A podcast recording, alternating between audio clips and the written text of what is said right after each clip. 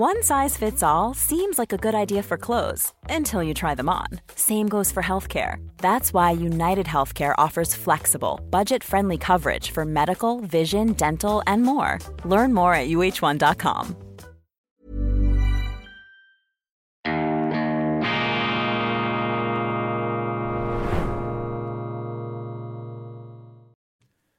Grüezi miteinander. Ganz herzlich willkommen und einen wunderschönen guten Tag, meine sehr verehrten Damen und Herren, liebe Freunde, vor allem in Deutschland und in Österreich darf Sie begrüßen zu einer weiteren Sondersendung von Weltwoche Daily, die andere Sicht, am Sonntag, dem 3. März 2024. Immer dann, wenn man denkt, dass der Wahnsinn der Gegenwart nicht noch übertrumpft werden könnte, dass diese Welt, die spinnt, nicht noch mehr zu spinnen in der Lage wäre, dann passiert etwas, was die strübsten Erwartungen sofort in den Schatten stellt. Und so ist es mir gegangen, als ich von diesem äh, Geheimgespräch, von diesem weltöffentlichen Geheimgespräch der deutschen Luftwaffenoffiziere gehört habe am letzten Freitagabend.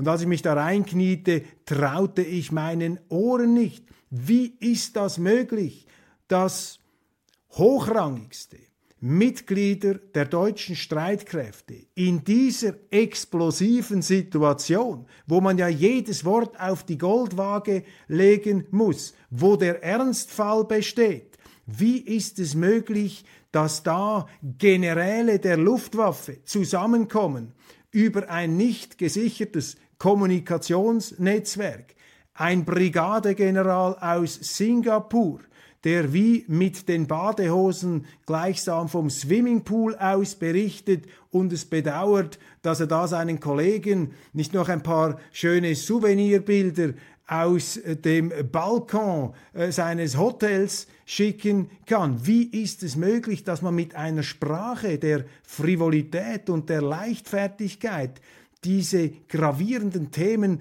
bespricht, Angriff auf russische Ziele, Lieferung von zerstörerischen Marschflugkörpern und dies eben mit einer Sprache wie aus einem schlechten Hollywood-Film. Showstopper.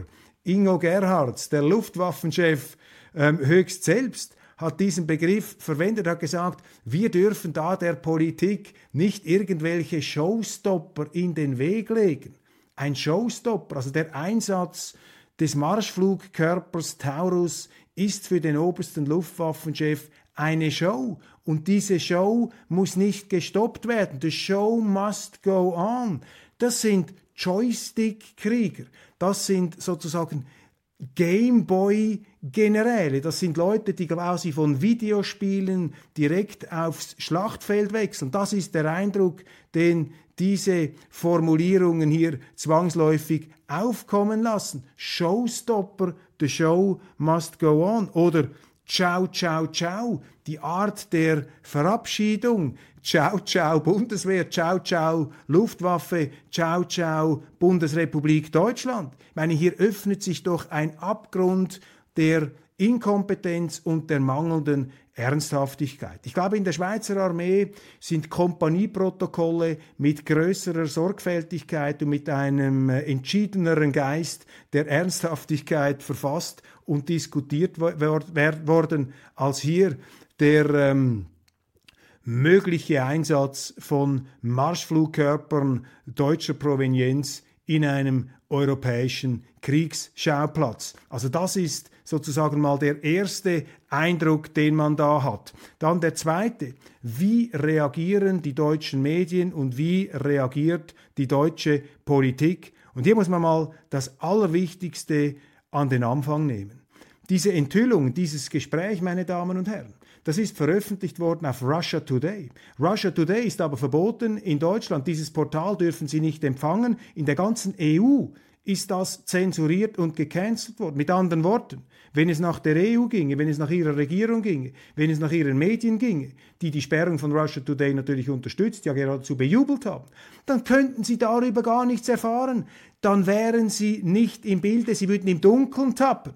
Jetzt können sie Danke sagen. Sie können Russia Today danken, dass es das aufgedeckt hat, dass Sie einmal sehen, was da an Verwahrlosung äh, passiert, an der Spitze der deutschen Luftwaffe, der deutschen Bundeswehr. Das ist das Verdienst dieses Portals, das in Deutschland nicht geöffnet werden kann. Sie können sich aber auch bedanken beim Ausland, bei der Schweiz, bei der Weltwoche oder bei vielen anderen Portalen, die sehr intensiv analysiert haben, was da gesagt wurde. Und dass es brisant ist und dass es wichtig ist, das hat ja mittlerweile auch der Kanzler Scholz bestätigt. Er hat gesagt, hier muss es eine genaue Untersuchung geben. Alexander Dobrin von der CSU hat einen Untersuchungsausschuss hier ähm, angeregt, beziehungsweise schon ähm, mehr oder weniger gefordert. Das sind also hochbrisante Nachrichten, über die man sie im Dunkeln lassen wollte. Das ist doch auch eine Inkompetenz da der Regierung, gerade in Kriegszeiten. Müssen Sie doch wissen, was die andere Seite, was der sogenannte Feind da alles ausbrütet und wie er die Lage sieht. Wenn man das einfach abschneidet, ist das eine gezielte Manipulation auch des eigenen Publikums und das verstärkt natürlich auch äh, den Verdacht, dass in diesem ganzen Ukraine-Krieg eben die Demokratie auch in Deutschland, in der Europäischen Union zum Teil bereits außer Kraft gesetzt ist, weil man ja gar nicht offen diskutieren darf. Sie dürfen ja gar nicht erfahren, was da alles herauskommt. Und ich kann nur hoffen, dass diese krassen Missstände jetzt so grell ins Licht gerückt werden und den Leuten bewusst werden, auch wenn es die Medien und die Politik herunterspielen, ähm, dass das in Zukunft nicht mehr so leicht möglich sein wird. Dann die Reaktion der Politik und der Medien. Sie spielen das natürlich herunter, sie fahren es klein, sie wollen diese Blamage nicht an die große Glocke hängen und es wird jetzt so interpretiert,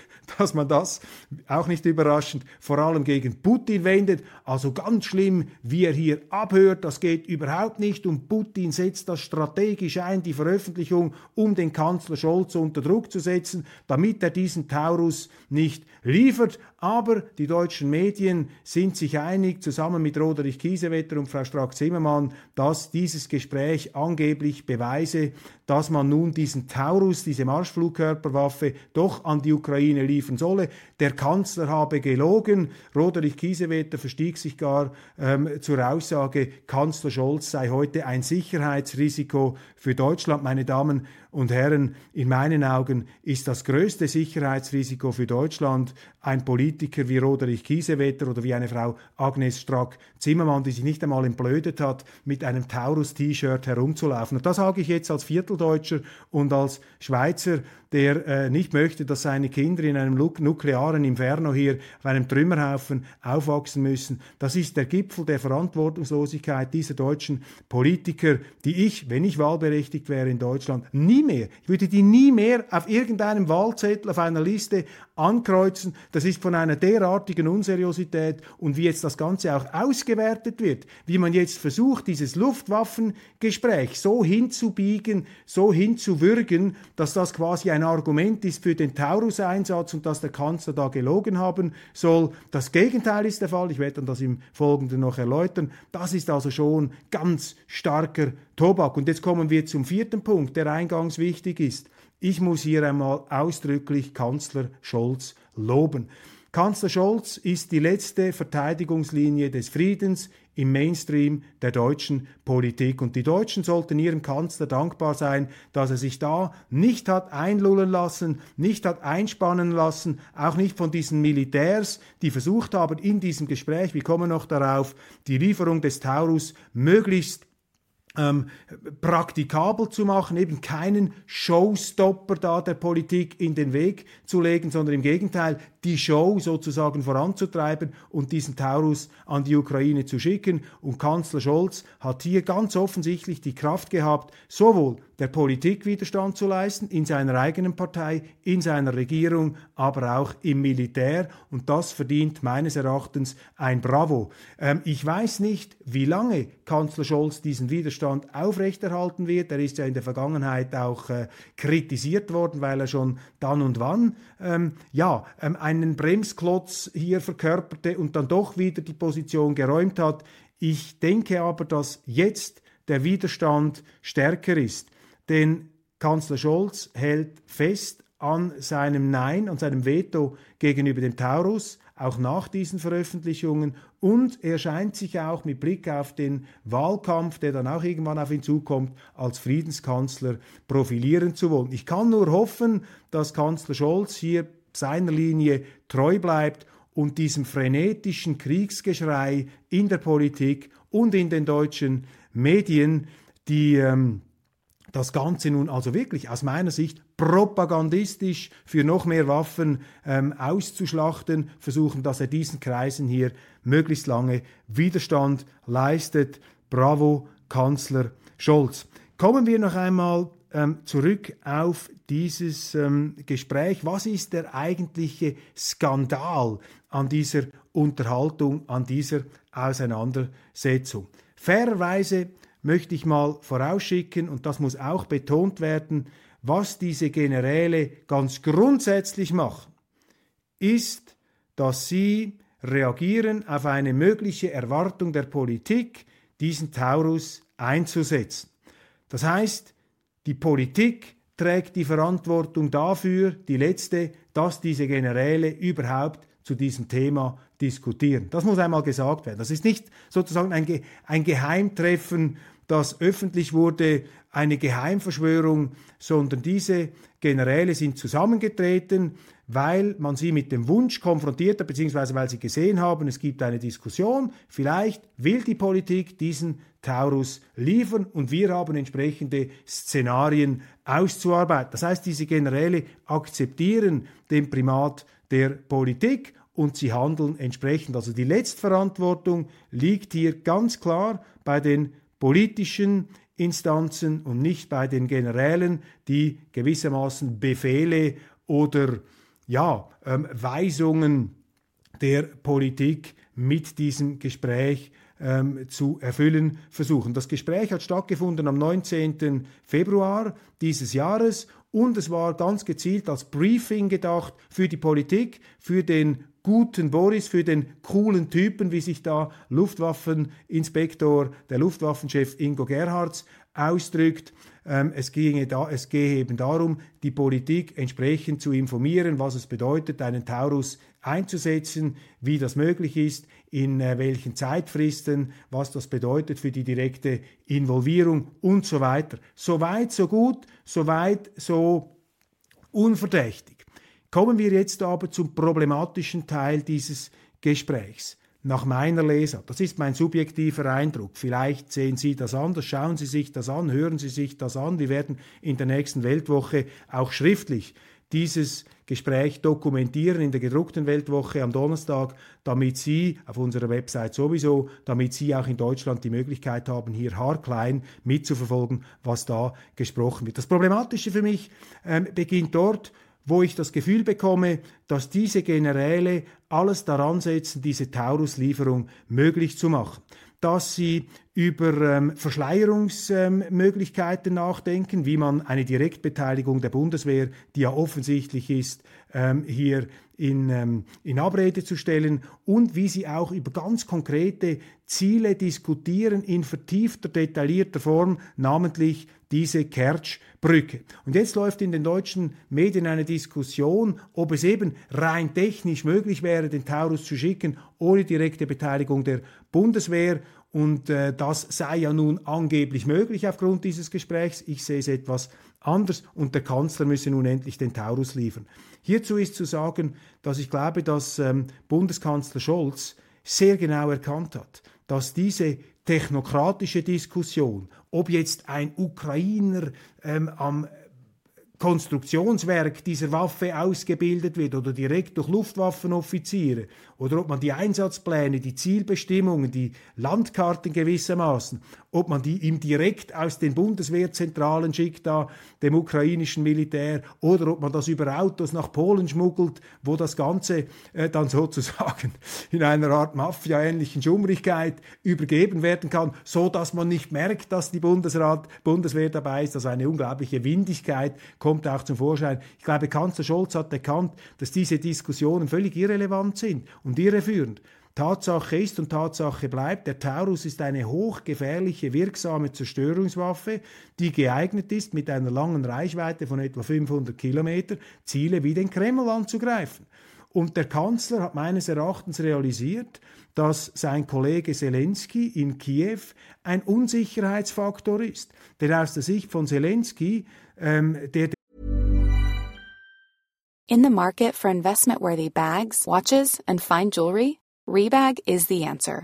Rebag is a luxury resale platform where each piece is carefully inspected by experts to ensure quality and authenticity. Use Rebag to buy and sell finds from the world's top brands, including Louis Vuitton, Chanel, and Cartier. Head to Rebag.com and get up to 15% off your first purchase as a member with code REBAGNEW. Shop today at Rebag.com. That's R-E-B-A-G.com and use promo code REBAGNEW for up to 15% off your first purchase as a member. This is Paige, the co-host of Giggly Squad, and I want to tell you about a company that I've been loving, Olive and June. Olive and June gives you everything that you need for a salon quality manicure in one box. And if you break it down, it really comes out to $2 a manicure, which is absolutely insane. It's also so easy to get salon worthy nails at home with Olive and June. The difference between how your nails used to look when you did them yourself and now with the Manny system is a complete game changer. The best thing about Olive and June too is it's a quick dry. Dries in about one minute, lasts for five days, and full coverage in up to one to two coats. Visit oliveandjune.com slash perfectmanny20 for 20% off your first system. That's oliveandjune.com slash perfectmanny20 for 20% off your first system. Den Krieg verliert, der Rückschläge zu gewärtigen hat, gibt es im Grunde nur noch einen Strohhalm, nämlich diesen Krieg eskalieren zu lassen auf die NATO. Wie schafft er das? Indem er Waffen einsetzt und weit entlegene politisch relevante Ziele angreift in Russland oder eben diese Krimbrücke, die auch ein politisch hochrelevantes Ziel ist, wie die Generäle sogar selber zugeben müssen. Ein, Ziel überdies mit einem erheblich zivilen Charakter, denn da fahren nämlich Tausende von Autos und viele Zugpassagiere täglich rüber. Und der Kanzler hat doch ganz klar erkannt, wenn die Deutschen diese Waffe schicken, dann wird das den Krieg nicht entscheiden, aber es wird für Deutschland einen Gezeitenwechsel bedeuten, denn dann kann mit einer deutschen Waffe der Krieg eskaliert werden. Und da muss man nicht über diese politischen Klein-Klein-Spiele diskutieren, sondern das ist das Wesentliche mit dem Taurus. Und auch wenn Sie da das Hoheitszeichen wegnehmen, wie die Generäle anregen, das bleibt eine deutsche Waffe. Und als Deutscher, 79 Jahre nach dem Zweiten Weltkrieg, würde ich also diese Provokation niemals wagen. Ich finde, die Deutschen sind sowieso schon viel zu weit gegangen in ihrer Involviertheit in diesen Krieg. Also vor dem Hintergrund dieser Planspiele der Generäle, die versuchen, den Taurus-Einsatz sozusagen herbeizureden oder möglich zu machen, hier also einen gewissen, würde ich mal sagen, Druck entwickeln in eine bestimmte Richtung, nicht gänzlich neutral auftreten, da hat der Bundeskanzler eine viel klarere und auch politisch, wie mir scheint, verantwortungsvollere, ganzheitliche Sichtweise. Einmal ganz abgesehen davon, dass man ja auch von diesen Generälen hätte erwarten können, dass sie sagen, ja, Entschuldigung, wir können der Politik den Einsatz dieser Waffe gar nicht empfehlen. Das hören wir nie während dieser 38 Minuten. Dass da einer sagen würde, du Entschuldigung, was reden wir hier eigentlich? Diese Waffe, das sehen Sie, Sie sagen es, diese Waffe ist von strategisch nicht mehr entscheidender Bedeutung, sie kann diesen Krieg nicht wenden, aber wir müssen sie vielleicht eben doch schicken, weil es dann heißen könnte, dass wir in der Bundeswehr blöd dastehen, weil ja die Briten ihre Storm Shadow Marschflugkörper geliefert haben. Warum wir nicht? Also man sorgt sich sozusagen ums eigene Image,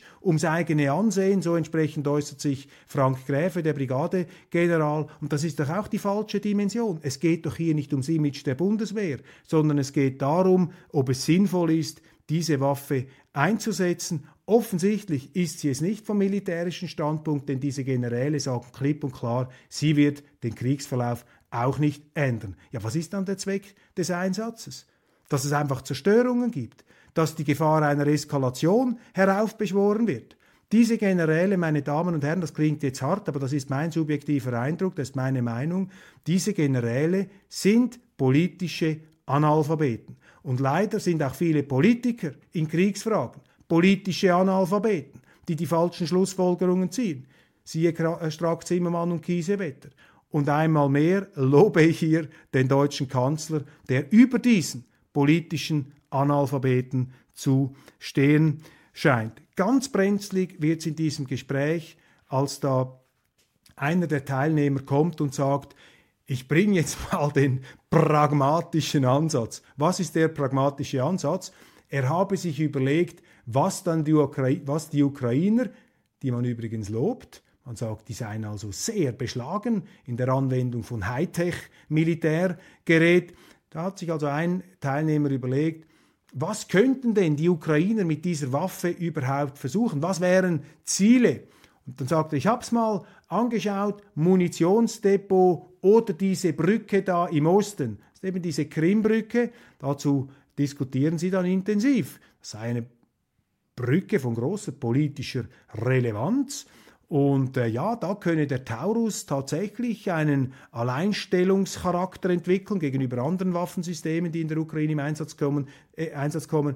Denn der Taurus sei präziser in der Zielerfassung und der könnte da diese Pfeiler der Krimbrücke zerstören. Man müsste dazu allerdings sehr genau äh, die Koordinaten programmieren können. Man brauche allerdings etwa 20 ähm, mindestens dieser Flugkörper, vielleicht auch mehr, um diese Brücke zu zerstören. Und dann sagt, glaube ich, Ingo Gerhards, der Luftwaffenchef, ja, wir müssen dann schon schauen, dass wir auch da nicht blöd dastehen, wenn wir dann irgendeinen Pfeiler durchschlagen, aber da fliegt dann gar nicht in die, also die Brücke stürzt dann gar nicht ein. Auch hier wieder dieses falsche Image-Denken, das sehen wir oft in der Führung, auch in Firmen oder in Zeitungen, in, in, ähm, in unternehmerischen Zusammenhängen, dass die Manager, dass die Führungsverantwortlichen immer als Image denken. Oh, wie stehen wir denn da? Oh, das geht ja gar nicht, wenn wir diese Waffe einsetzen und dann fliegt die, die Brücke nicht gleich in die Luft, dann stehen wir ja mit abgesägten Hosen da. Ich meine, das ist doch ein erbärmliches Gesprächsniveau, das sich hier einem offenbart. Das sind doch nicht die wesentlichen Fragen. Viel wesentlicher ist es doch, was diese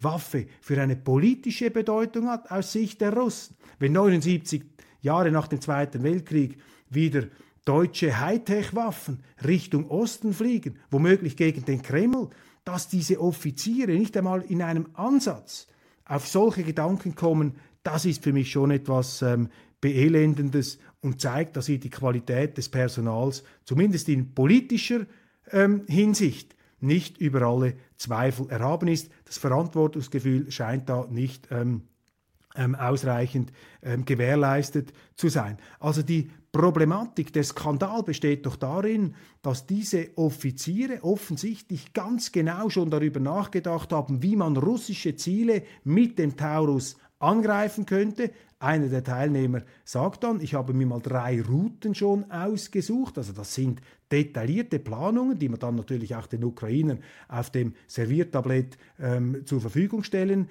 könnte. Und das zeigt einfach eine Verwicklung, auch eine ganze mentale Verwicklung in diesen Krieg, der doch den Deutschen bis jetzt verschleiert worden ist. Ich weiß nicht, ob die Deutschen ähm, gewusst, sie haben es vielleicht geahnt, man hat gedacht, ja, das läuft sicher so. Aber hier haben wir es nun gewissermaßen dokumentiert, nachweislich verbrieft, dass diese Bundeswehr also mental ganz tief verstrickt ist in diesen Krieg gegen Russland, also Kriegspartei ist. Auch wenn man ihnen hier vorgaukelt in der Politik, es sei nicht so. Wenn Sie dieses Gespräch hören, dann ist da von Neutralität, von Zurückhaltung überhaupt nichts zu spüren. Ganz im Gegenteil, Ingo Gerhards, ich wiederhole, sagt, wir dürfen der Politik keine Showstopper in den Weg legen. Keine Showstopper. The show must go on. Ja, das ist eben eine Show.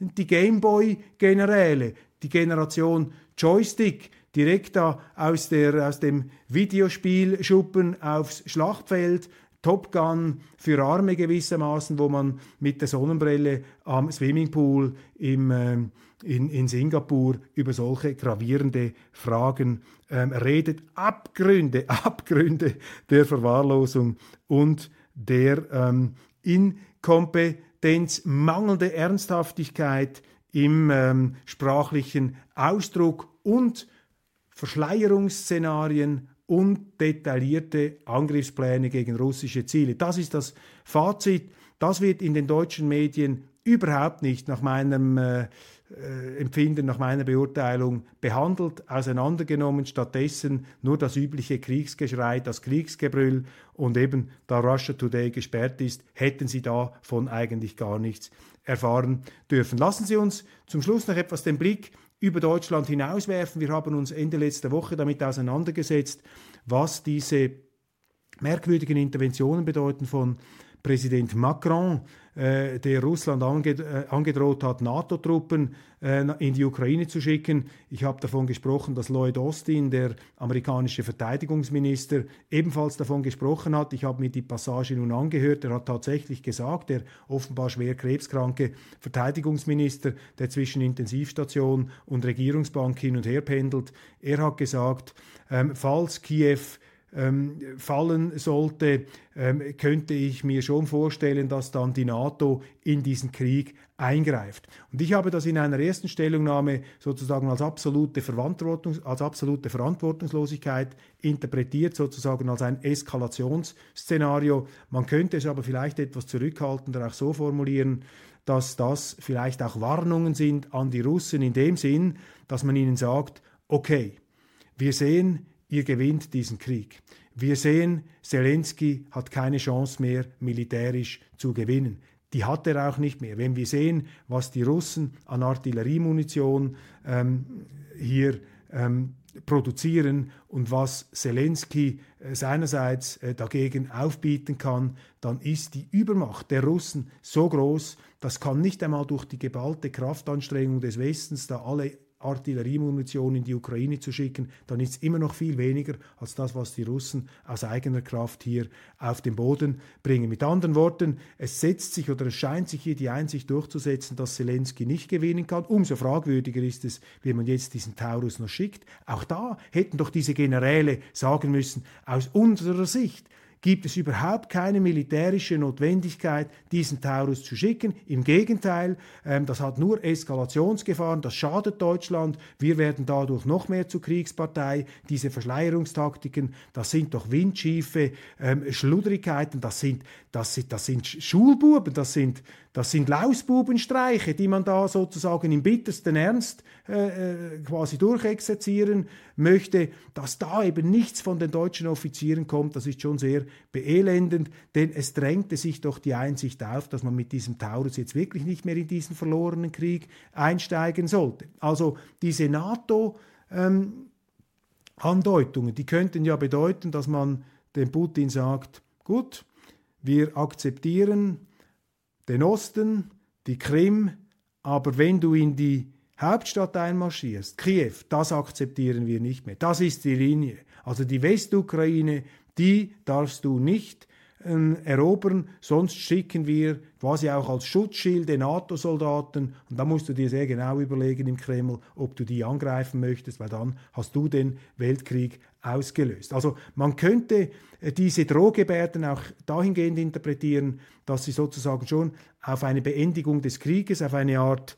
ja, ähm, Kompromisslinie hindeuten bei Kiew, dass man aber die jetzigen Eroberungen, vielleicht kommt noch Kharkov dazu, Odessa, das zeichnet sich ab, dass man aber bei der, bei der Hauptstadt hier eine ganz klare Trennlinie zieht. Also nicht Eskalationsszenarien, sondern eigentlich schon ja, Friedensschluss und Kompromiss- und Grenzziehungsszenarien. Das ist meine ähm, persönliche Interpretation. Und noch ein allerletzter Punkt, um das auch ganz deutlich herauszuarbeiten. Für mich kommt aus diesem Gespräch der Generäle heraus, dass wenn man diesen Taurus in nützlicher Frist einsetzen möchte in der Ukraine, dass dann ganz klar die Bundeswehr direkt beteiligt ist. Also es kann keine Rede davon sein, was deutsche Zeitungen hier interpretieren, dass man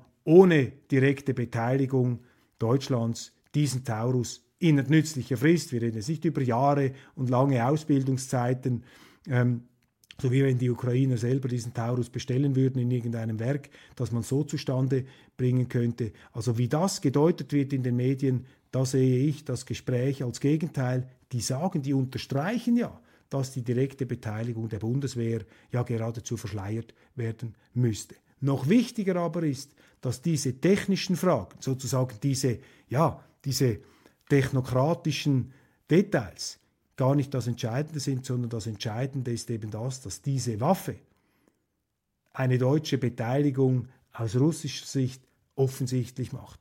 Und zwar eine Beteiligung, die auf reine Zerstörung hinausläuft und eben auch noch die Gefahr birgt, dass dieser Krieg zum Beispiel gegen den Kreml direkt eskaliert werden könnte. Das ist die politische Relevanz dieser Waffe, die von den Offizieren so überhaupt nicht gesehen wird, aber zum Glück meines Erachtens vom Kanzler. Das war's von Weltwoche Daily Spezial. Noch einmal eine Feinanalyse dieser aufwühlenden Vorgänge am Wochenende. Ich danke Ihnen für die Aufmerksamkeit und freue mich, wenn wir uns morgen wieder beim regulären Daily sehen. Es gibt sehr viel zu berichten, auch in der Schweiz. Wir haben ein Abstimmungswochenende, da bahnen sich verschiedene Sensationen an, unter anderem, dass die 13. AHV-Rente, die Altersvorsorge, aufgestockt wird. Darüber dann aber mehr in meiner morgigen Sendung. Machen Sie es gut. Vielen Dank. Um Himmels Willen schon 28 Minuten. Die Zeit vergeht wie im Fluge. Ich hoffe, es hört mir noch jemand zu. Auf jeden Fall danke ich Ihnen allen sehr, sehr herzlich und wünsche Ihnen noch einen interessanten und ja, ähm, erholsamen Rest Sonntag. Machen Sie es gut.